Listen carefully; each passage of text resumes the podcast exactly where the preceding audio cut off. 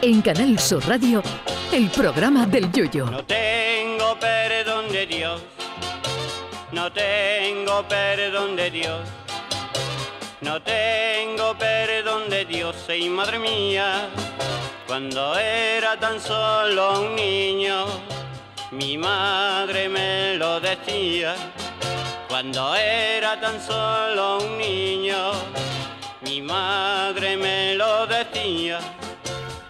Cuando se mira el calendario de los días internacionales de, se encuentra uno con causas muy justas y solidarias, pero también hay unas hojanas telas de gorda, que se nota que el gacho que elige esos días dijo uno de ellos, pues esto mismo va a ser. Ayer, por ejemplo, fue el Día Internacional de la Hemiplegia Alternante para concienciar sobre esa enfermedad. Pero de eso pasamos al del día de hoy, que por ejemplo es el Día Internacional de, las Palomitas de Maíz.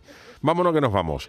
Aunque el maíz se trajo de América sobre el 1500, la invención de las palomitas no está clara a quién se atribuye, pero posiblemente el primer ser vivo que se comió una palomita de maíz fue una gallina de Écija a la que le echaron los granos de maíz en el suelo de Arquitrán un 15 de agosto a las 4 de la tarde con 48 grados a la sombra, que el animalito solo acertó a decir antes de morir traerme una Coca-Cola a ver si la echo para abajo.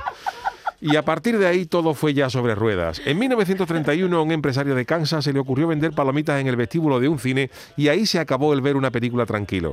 Porque cuando vas al cine siempre tienes a tu lado a alguien que masticando hace más ruido que un sordo con una pandereta y dependiendo de la película también el ruido puede impresionar. Porque si vas a ver, por ejemplo, El silencio de los corderos y atrás tuyo hay un gachón masticando, te entra la gindama por si es el mismo Aníbal Lecter comiéndose al cuñado en la butaca que había venido con él al cine.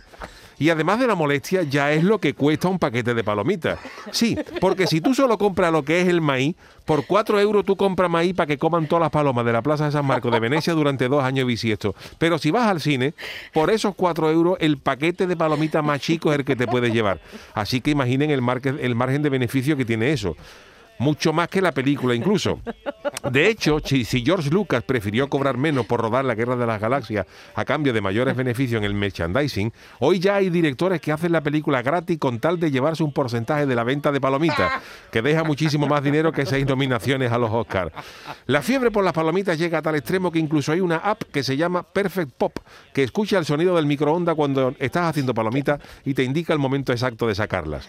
A mí particularmente no me hacen mucha gracia las palomitas porque aunque, aunque calentitas es verdad que apetecen, tiene mucha guasa cuando se te queda en un diente un trozo amarillo de la cáscara de maíz, que como la cáscara sea gorda parece que tiene en el cine un diente de oro.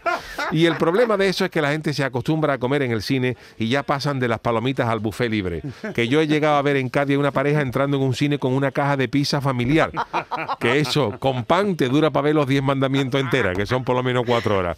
En fin, que menos mal que para hacer radio no hay que comer palomita, que si no se nos iba a ir el sueldo entero en palomita y Coca-Cola. Mi velero, velero mío, Canal Sur Radio. llévame contigo a la orilla del río. El programa del Yoyo.